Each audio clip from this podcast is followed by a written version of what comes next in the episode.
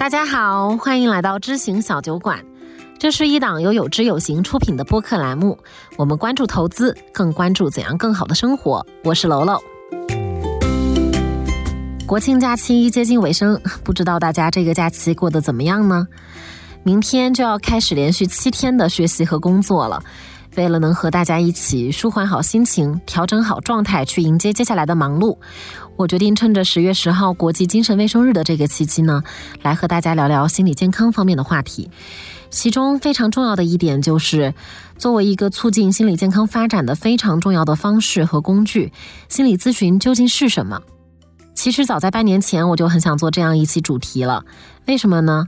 在这里可以先小小的自我暴露一下，我不仅一直在做心理咨询，业余的时间呢也都在学习心理咨询，所以无论是在工作还是在生活方面，这一个尝试和兴趣都实实在在的帮助我去成为了更好的人，也去更好的生活了。所以呢，想在国际精神卫生日来临之际，也把令我获益的东西呢分享给大家。那今天做客小酒馆的嘉宾蒙林辉老师，就是一位资深的心理咨询师。在接下来的时间里呢，他不仅会为我们介绍心理咨询是什么，还会聊到人在金钱背后的心理需求，以及我们可以如何看待自己的焦虑。那先请嘉宾介绍一下自己吧。我叫蒙林辉，我是一名心理咨询师。啊，除了心理咨询师的话，您还有另外一个身份，就是简单心理这一个简单森林健康中心的负责人。负责人。那我们现在录的这个地方呢，其实就是在简单森林的一间心理咨询室里面。我坐在 来访者可能会坐的这个椅子上面，然后蒙老师是坐在我对面的这把椅子上面。那为什么我们一个聊投资的播客会想着，哎，我们来聊一下心理健康呢？其实这个特别好理解，就是我们经常在投资的时候说，其实你是什么样的话，你的投资就是什么样。而且投资它是一个非常非常反映人的情绪的一个行为。就比如说啊，最近可能 A 股市场走势不是太好，那你在打开你的账户的时候，你会是什么样的心情？在这样的心情下，你是想？疯狂加仓，还是你想割肉卖出？其实都是体现你自己的一个心理状态，应对一个外界这样的刺激的时候，你会做出什么样的一个反应？然后从整体上来说的话，其实你一个股市的走势，其实和整体市场上的投资者的情绪是密不可分的。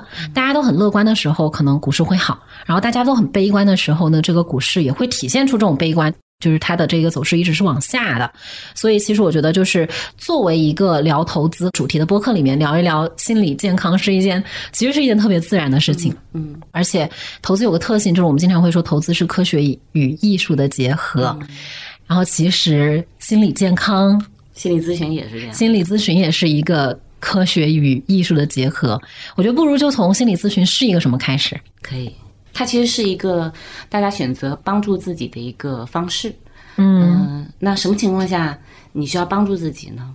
其实，在任何情况下，你都需要帮助你自己。比如你这一段时间你工作压力特别大，啊，或者这一段时间我跟我的伴侣沟通上有很大的困难，我们俩老吵架，或者是我儿子特别不听话，嗯，每天都要跟我对着干，但我不知道他发生什么了，嗯，他以前是那样一个乖宝宝，现在他一句话也不想跟我说，或者是。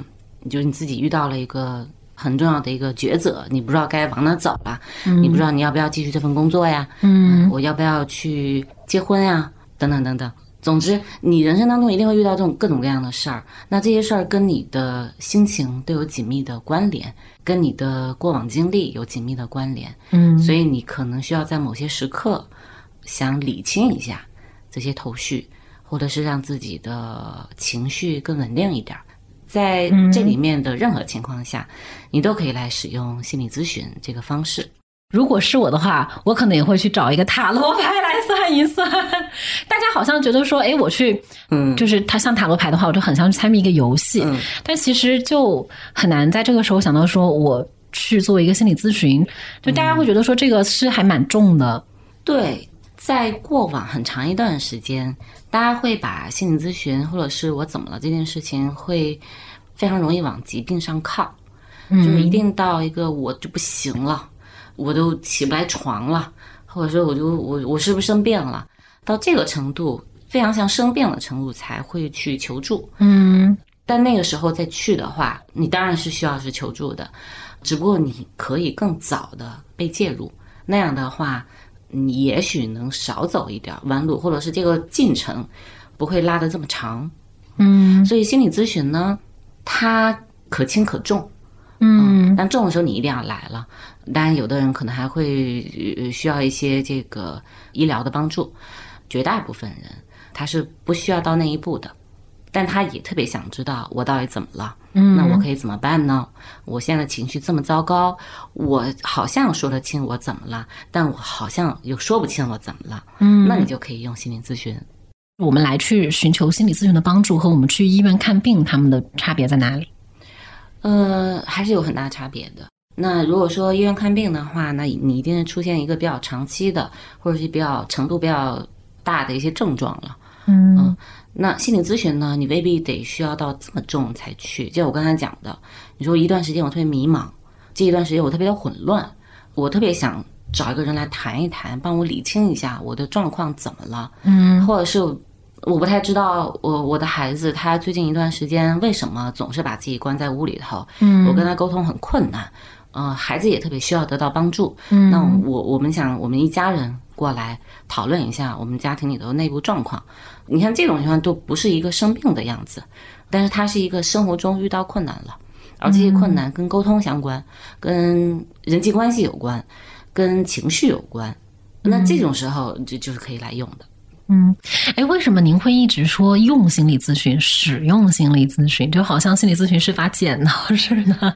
它是一个方式嘛，是一个帮助自己的一个方式。比如说，我是来访者，是我帮助我自己。对，你说是对的。来访者，我我们称之为来访者了。来访者进入咨询，他是跟咨询师建立的是一个工作联盟，而不是一个患者。嗯他自己在使用着自己的资源，和另外一个人共同工作着。这个工作是帮助他能够使用自己的力量，使用自己的资源，来让自己从这个困境当中出来。所以他本人就来访者本人自己的主动性是很重要的，所以是他选择了这个方式，而不是这个方式去捕捉他，嗯。不是咨询师把他逮进来的，是他走进咨询室的。嗯，那我怎么知道心理咨询有没有用呢？那问到这个问题的话，那我可以反问一下，嗯，来吧，我知道，嗯。我知道楼楼你在做心理咨询，嗯，对，什么契机让你决定要去做心理咨询的？我是想做心理咨询，想很久了。嗯就是对自己非常好奇。面对同样的一个事情，为什么大部分人都不会这么生气，可是我就会非常的生气？而且，其实我觉得情绪它是不能够控制的，你只能够去了解它为什么，了解它的机制之后。你才开始有选择权，是说，那我现在要怎么样？可能在你下一次面对同样问题的时候，你就可以开始有一些调控的机能。其次就是像你说的，就是生活中我是会遇到一些困难的，当这一些困难的压力足够大的时候，它就会给到我一个 信号，就是 timing 到了，你可以去尝试着使用一下心理咨询。但其实走进心理咨询室的时候也很茫然嘛，包括可能进行到了第四个月、五个月的时候，我就不想来了。嗯，其实就是有那种问题，就是 钱也花下去了，这个东西我到底觉得有用还是没用的？我们可以用一些更曲折的方式看是不是能回答。比如说，你说你做四五个月做不下去了，那个时候你是觉得什么让你做不下去了？哎，你这么一问我，我真的回答不上来，怎么办？就是觉得很很累、很费劲、很很抵触，嗯又要去面对这个咨询师，然后又要去讲这五十分钟，又要去面对一些问，就是不想，可能想回避掉。因为做咨询，其实大家可能以为五十分钟坐下来一个人讲一个人听，好像是很轻松的事情。实际上这五十分钟，我能够感觉到我和咨询师都很累。嗯，嗯，诶，那你现在还接着做着，对，那你后来又经历了什么，让你又继续下去了？就是每次当我想要放弃的时候，就感觉整个咨询的过程又会给我一些动力，拖住我正好再往前走一两步。嗯，来之前非常的抗拒的，坐下来的时候也觉得很尴尬，没有话说。可是走的时候就会觉得，我还是再来一次，再来一次看看。你看，你做了呃这一段时间的心理咨询，你觉得它对你的生活的哪些地方是有扰动或者是有影响的？它就像让我有点戴上了近，就是我本来是个近视，然后给我戴上了一副眼镜去看待我的生活。你可以说这是觉察的能力也好，你也可以说是你的近视眼镜给戴上了也好，但是你其实会对生活更敏感了。嗯，这个敏感我说不清它是好还是坏。那这个敏感它会 push 你去进一步的思考，你在做什么？你为什么这么做？你为什么会有这样的反应？你为什么不那样做？你会开始给自己心里面有很多的对话，就是你能够有这样去观察自己和跟自己对话的能力了，甚至是。我在投资，它帮助我看到了为什么我道理都懂，我每天都沉浸在这些投资的原则和这个方法论当中，可我依旧处理不好我跟钱的关系。嗯，或者说为什么我会这么饥渴的希望能够立刻看到一个东西起了作用，就是好像更清晰了一些些你在这个生活中的样子。嗯，以前你生气的时候，你都不知道自己。怎么了？嗯，但是现在生气的时候，我起码能够跟自己说：“你看看你现在在生气哦。”就是这样。刚才回答了所有问题。你在使用心理咨询，就你走到咨询室之前，你其实已经开始要再往里面看看你自己了。嗯，对。那么你使用心理咨询，你和你的咨询师共同的帮你往回看看你自己。你前面说好多次来。咨询师不说话，都是你在说。你说好多，你快说完了。这个其实不是你在说话，这是一个过程，是你在跟你自己对话，你在试图的使用这么一个环境，在这个安全的环境里面，一个稳定的环境里面，你可以放心的去观察你自己，可以看看你自己。嗯，这种情境是不容易的。呃，我我其实就有个。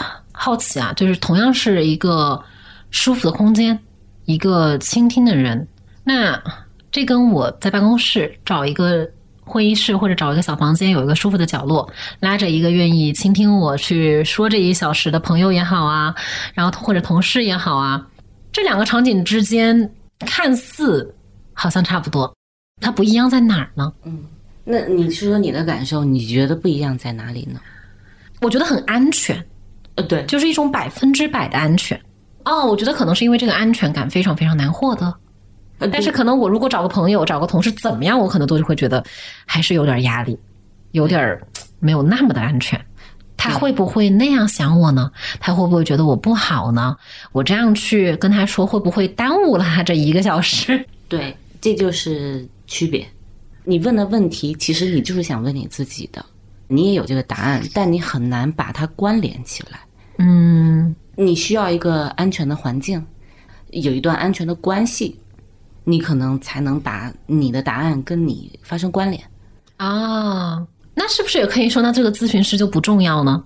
那咨询师就是个这个安全关系里头的那个人，你们共同创造了这个安全的关系，对，或者说是心理咨询来给你创造了这个安全的关系。嗯，所以你找你的朋友，你说完这句话，你就会想，明天他会不会跟别人说？嗯，好好真实啊！他会不会对我有意见？嗯，是吧？嗯，或者是你跟你你领导讲完了以后，嗯，他会不会给我记小本本里头了？你对面做这个咨询师，你会非常确信的是他会试图理解你，啊，他会信任你。那么你会信任他，那你就可以更坦诚的把你的疑问和你隐藏在很深很深的那些情感，就有机会。呈现出来了。嗯，你刚刚说的那个关键词是你给他一些机会，就是给那一些一直被压抑的感受一些机会，让他能够出来。对，他们是不会轻易出来的。比如痛苦感呀，啊，别很深的、很深的那种痛苦感，只要环境不安全、关系不安全，他是无论如何都不会出来的。所以我们会说，在咨询进程里头，有的人会说：“哎，我怎么咨询一段时间，我反而更痛苦了？”嗯。他并没有比以前更痛苦，只不过他现在能够痛苦了，是，这是很微妙的。是，或者他允许自己对他允许。感觉到自己是痛苦的了。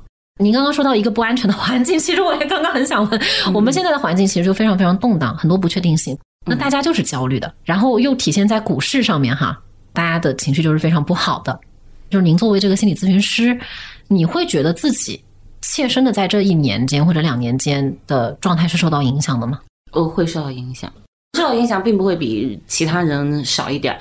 比如说，我想现在小孩半岁，我想带他回老家，我就没有办法带他回去，因为我会害怕，如果我要回不来怎么办？对对对对对，是我害怕这路途中间他生病了怎么办？嗯呃总之会增加很多跟环境相关的焦虑，这是一定会有的。嗯所以这会影响这个环境里头的所有的人，啊、没有一个人会被落下。但是咨询师会不会来说应对的更好？我举我自己的例子吧，就比如说，就说生小孩这件事儿，呃，一一个新手妈妈，我我曾经也是给很多儿童，还有这些儿童的父母，还有这些孕产妇，嗯给他们做咨询。我当时是非常理性的，我脑子很清醒的，但我自己怀孕和生孩子，嗯，我回忆起来，他们的焦虑我一样没有落下，一个都没少。虽然你知道，就是你可能剧情上面会发生什么样的情节，对，但是你也依旧没有办法改变这些情节发生在自己身上，是吗？对对对。比如我举个例子，比如说我的小孩儿他在三四个月的时候，嗯呃，我有一天就要出去工作，时间很长，大概六七个小时，这是我大概离开他最长的一个时间。嗯但我回家了以后，我就发现他不理我了，我怎么逗他，他都不理我，他也不看我，而且他总是躲我的脸，好冷漠。我就非常的伤心，我就去屋里头哭了半个小时，是真的是掉眼泪的哭了半个小时。然后我先生就，因为他自己也是心理咨询师，嗯他是心理治疗师，所以他呢就抱着孩子就过来了。虽然我不知道他那时候有没有他的那个他的理论有没有帮到他，但我觉得他的本能把孩子给给抱过来了。抱过来以后，他就会让孩子一直看着我呀，就我还能跟他互动啊，但并没有打消我对这个的害怕。然后我的幻想里头就是，你害怕什么呢？我害怕的就是他他不理我了，他生气了，他伤心了，他看到我的时候还有一些微表情，就是撇嘴。可是，在我的理论架构里面，这种愤怒啊，这种呃伤心啊，这些情绪太高级了，就这么点儿小孩儿，应该还没到那个程度。所以我呢，我的判断就是他应该还不是到那个程度。那他是不是出于什么异常问有问题了对，是不是有问题的孩子了？嗯就我要是咨询师，如果我是那个来访者妈妈的话，我肯定想你多虑了。但我在那个情境下，我就是那个多虑的人，嗯所以我就非常的着急。所以我当下我就预约了一个儿童一个体检，然后带他去看。所以结果可想而知，他没问题。医生告诉我说，这就是一个妊娠反应。那他确实要跟同龄的孩子，他的这个整个情绪发展就稍微早一点儿，但早点儿晚点儿都没问题。所以换一句话说，就是一个心理咨询师没有办法搞定自己的情绪，去求助了一位儿科医生，最后把这个焦虑给抚平了。嗯呃，所以你看，我该有的我都会经历。我记得曾经还有一个朋友，他知道我们我和我先生都是呃心理咨询师，他就问说：“你们俩都是心理咨询师，肯定情绪特别稳定吧？” 你你也这么想对吗？我也会这么想。对，他会说：“你们带孩子一定是特别科学、特别淡定的吧？”嗯我告诉他说：“没有，你焦虑的，我每天都在焦虑。”他非常不可思议。对，但是他问的那个问题，我觉得大家都会隐隐在心中听到。哦，这一对夫妻，这一家庭都是由心理咨询师组成的，那他们家庭应该应该不一般吧？这主要是应该不一般吧？应该是有一些什么了不得的 了不得的东西那种感觉。对完全没有什么了不得的，跟所有家庭一模一样，一模一样到让大家都惊讶，原来你也会生气。那既然你也是这样的，那你凭什么对吧？就是给你的来访者去 可能帮助他面对一些这样的问题，或者帮他解决一些问题呢？哦，如果说我是一个神仙，我是一个上帝，我没有这些问题，那我一定帮不了我对面这个人。如果你什么都没有体会过的话，我不觉得你会理解我，哎，对吧？如果他是一个全能的上帝，我觉得或许不会产生一些正常的人际关系间交互的这些东西了。对，所以咨询师他是有他的专业性的，嗯他知道哪些能做，哪些不能做。这个是在心理咨询里头是相对比较严格的，但重点是他是一个活生生的人，嗯是这个人在这个环境里头跟你有了关系。你有时候觉得他是上帝，有时候觉得他是个坏人，有时候觉得他是个好人，但最终你的注意力不在他身上了，你的注意力回到你身上了。嗯你很在意你是什么样的人，嗯，所以我必须是个人。对。但其实就是心理咨询的花费不少的嘛，我总感觉对他的这个收费还是建造了比较高的门槛吧。但其实现在不知道说就是低价或者说是更更便宜一点的心理咨询、心理健康的服务在市面上会有哪一些呢？比如我以前在的危机干预中心，现在是北京心理援助热线，它也是免费的。嗯呃，你也可以使用一些低价的咨询，大概一百多块钱，嗯呃，两百块钱，根据你的经济能力，你可以约一个你能承受的价格去做，都可以。所以心理服务是很多元的，很多种的。比如说我们还有团体，嗯哦，团体咨询就很多人在一起做。对团体，甚至是还有一些比较轻量的这个工作坊啊，你都可以来使用。所以你未必是只有，好像是只有一种方式能解决你所有问题，其实不是。嗯，其实我们刚刚聊一直好像是在聊那个心理咨询，这个这是个什么东西啊？其实花了比较长的篇幅，后来发现蒙老师就始终没有给一句话的一个定义。虽然我们非常期待着听到，哎，这个东西有没有一个一句话的定义，能够让我清楚的知道它是个明确的什么东西？有没有一种可能，嗯我给了你那么一句话，心理咨询是什么，嗯，但你永远记不住？有可能的，有可能，当然有可能。对，就如果说就是给心理咨询是什么一句话，这个并不难，但是它有啥用呢？嗯，你也在学心理咨询师的培训是吗？对，那你还挺有意思的，我觉得，就是你一边在做心理咨询，你也在学心理咨询师的课程，你觉得这俩带给你的体验有什么不一样？我学习心理咨询的这一个过程，实际上你说学到了什么吗？我不敢说学到了什么，嗯，但是你听到了什么？就比如说你听到了咨询师，你的老师会跟你说，就是来访者其实会有概率脱落的，或者他在某个阶段他很有概率脱落，这是我听到的东西，但是我其实并不知道他在教我什么。当我成为来访者的时候，我其实也并没有想着去说。我到了那个老师教我们要去脱落的时间，但是在那个关系的过程中，你会感觉到你每一次去做咨询的阻力越来越强了。你可能应对咨询师给你的某个反馈，你生气了，然后你就会开始觉得说，那算了，我不要来做了。正好我觉得及时止损，也并没有投入过多的时间和精力，对吧？你也没有过多的依赖这个咨询。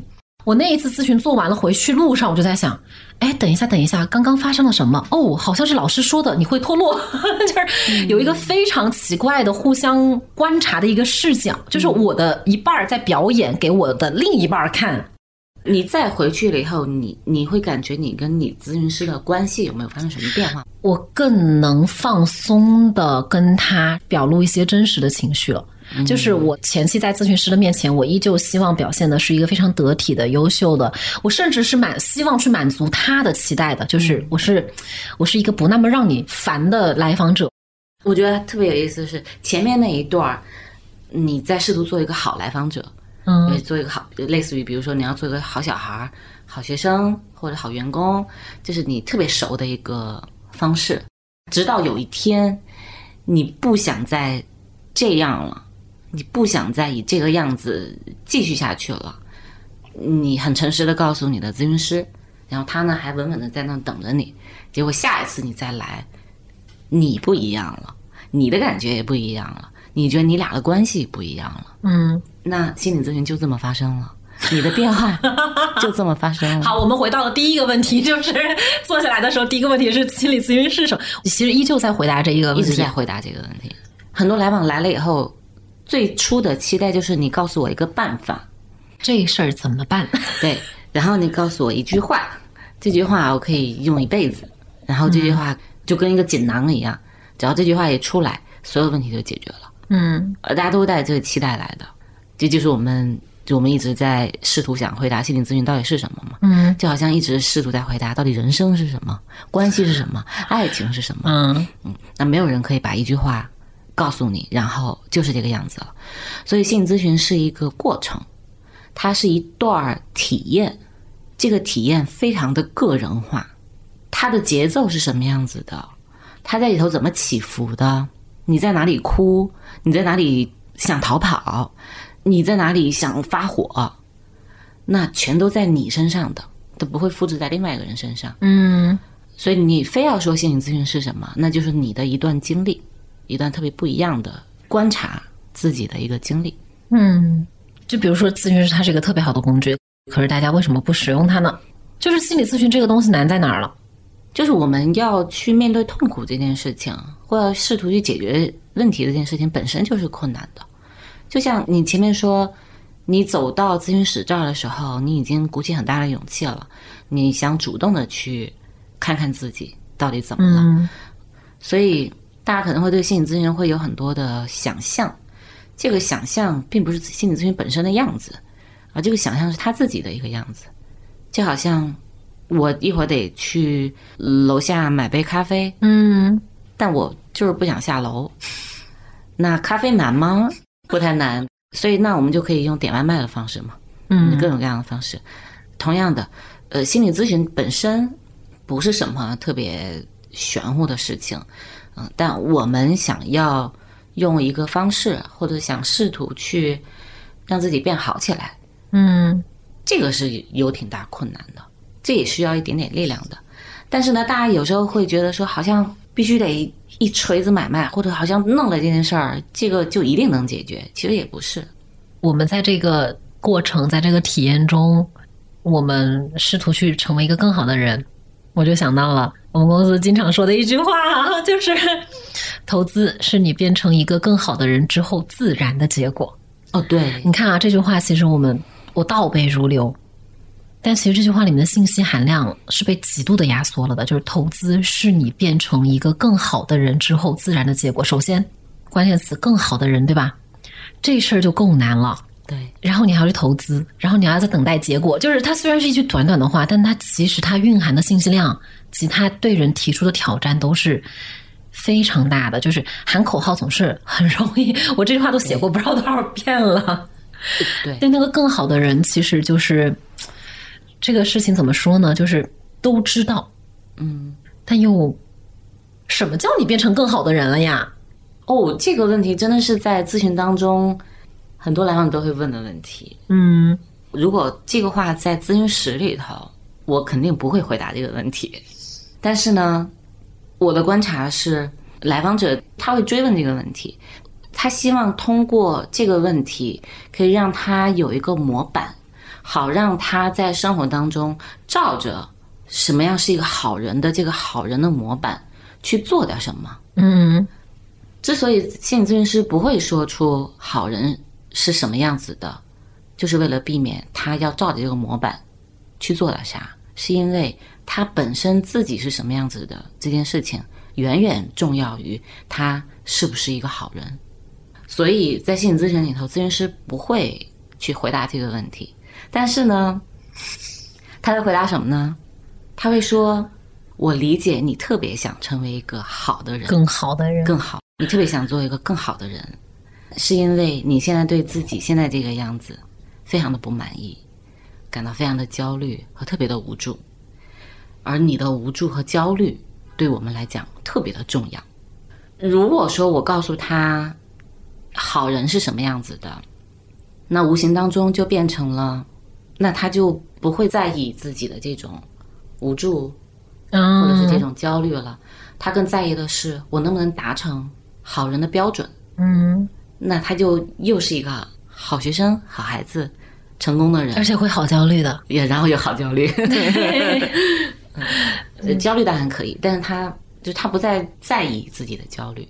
不知道您了不了解最近非常呃火爆的一种生活方式，或者说是一种可以被追求的生活方式，叫做 FIRE。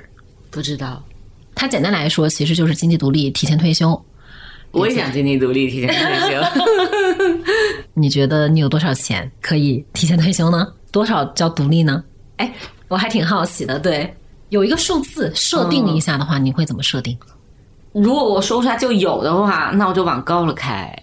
我还真没想过这个事儿。经济独立，如果说有这个钱，就可以不工作了，是吗？这就是在这一个 fire 里面很重要的一个问题。经济独立，然后呢？经济独立，它为了让你怎么样？就是为了让你工作，还是为了让你去做更喜欢的事情？你刚才讲的，比如说就是有有多少钱了，然后就可以不工作。你说到这儿的时候，我想的是，那我得多讨厌我的工作，我才那么想的快速解决掉它。嗯，哦，那那我还真没有。如果如果有足够的钱，那我还还是在做咨询是吗？我还想有点事儿干。嗯，嗯，对，但但我理解你刚才讲的，就是呃，好像期待的是一个这个钱可以让我解脱掉我现在特别不满意的处境。对，嗯所以期待着用钱足够足够的钱来让我从现在的生活里头，帮我把我从这里头拔走，嗯，可以去到一个特别无忧无虑的情境下。嗯，那这个其实也会让人体验到，那你现在就很累嘛，很辛苦嘛，你的生活你感觉特别的不满意嘛，啊所以你才有一个更高远的一个方向。但那个钱来了，真的可以解决这些问题吗？或者是我们也可以再想一想，就是你现在这个状况，真的是钱可以解决的吗？这个问题其实非常难。你这个很难，嗯。嗯但我们总有一个外化的期待，就像嗯刚才，比如说我我们可以有一个特别厉害的一个办法，可以解决到我的睡眠问题，嗯。有一个特别厉害的一个锦囊，可以让我免除掉一切人世间的痛苦。嗯。那这就不太现实，就就像是我能拥有一个数字，就一个钱，达到那个以后，我是不是就自由了？但你的生活随时都可以选择自由，它反映的是你现在感觉到非常非常的被束缚着，你很痛苦，或者是你很你很拧巴，你希望从这种困境当中挣脱出来，你希望能喘口气儿，你希望能够哪怕自由五分钟，这是你当下的需要，而不是你一个对未来的一个需求。嗯所以你现在的需求是，我想停一停，我想喘口气儿。啊，那这样的话，我的 fire 的目标，我那几百万挣到的时间又更远了，我怎么可以停呢？我不能停。啊，对，所以你当然可以继续了。嗯钱当然很重要了啊，嗯也不嫌少。但是，嗯嗯，但是重要的是，你真正的心理需要是否真的被满足到？嗯，fire 它是可能更长远的一个目标。我五年之后、十年之后，甚至二十年之后，我要个几百万、几千万了，然后那我的生活就可以解放啦，我就可以解脱啦。然后还有一种情况是我冒很大的风险，我希望在短期之内能够去赚到一一笔钱。像这种行为，它对，其实它满足的自己的是什么呢？也可以吗？就很短期内可以挣这么多钱？这个问题，那我就要反问你：如果有这样的机会，你上不上？我告诉你，这个代码十天之后，这只股票十天之后肯定飞，去吗？如果说这一定能，我所以我想知道是不是真的可以，没有人可以预测未来。对？就没有人可以预测，所以我们说对未来的焦虑，那都是一个对未来的嘛，是因为现在不好。嗯，那现在要怎么好起来呢？所以这又回到我们刚才了，你要不好，那怎么不好？你我们需要了解我到底需要什么，我到底要啥？你要钱对吗？你会发现你在要钱的同时，有一个声音在告诉你，我想用钱来替我做点别的，嗯替我做那个我难以说清楚，但是非常重要的那个需要。啊，举个例子，就是我想成功，因为我总是被期待着我要做一个优秀的学生，嗯优秀的孩子，成功的人。他们都说你要有很多的钱，你才是成功。那我自己也不知道什么是成功，但是我只知道一件事儿，就是我要成功了，那我最亲近的人，他们才能肯定我，嗯他们才会爱我。那于是我要为了这个东西，要拼命的去挣很多的钱，因为它可以让我得到爱。啊，所以那他要啥呢？他要被爱所以他要不是钱嘛？啊，懂了。如果他被爱了，那么钱是不是他就不挣了呢？他肯定还挣，但是你会感觉他已经不太一样了。目的不一样。对你挣钱的过程也不一样了，啊，对吧？哎，你会为钱焦虑吗？我当然焦虑啊！你看我我的小孩才半岁，就想呀，要不要买学区房啊？买学区房那得花多少钱呀？开始算。哎，得算，那我一个月我得挣多少钱才能买到一个我觉得不错的学区房呢？嗯，对吧？那就想，哎，那这个孩子是要去出国呀，去私立学校，那他才一年，半岁，我的天。对，你看，嗯，就并没有削弱我任何的这个焦虑，对吧？后来我就想，那我又期待他出国，又期待他说，比如说你要去高考的话，那你就要在一个好的学校。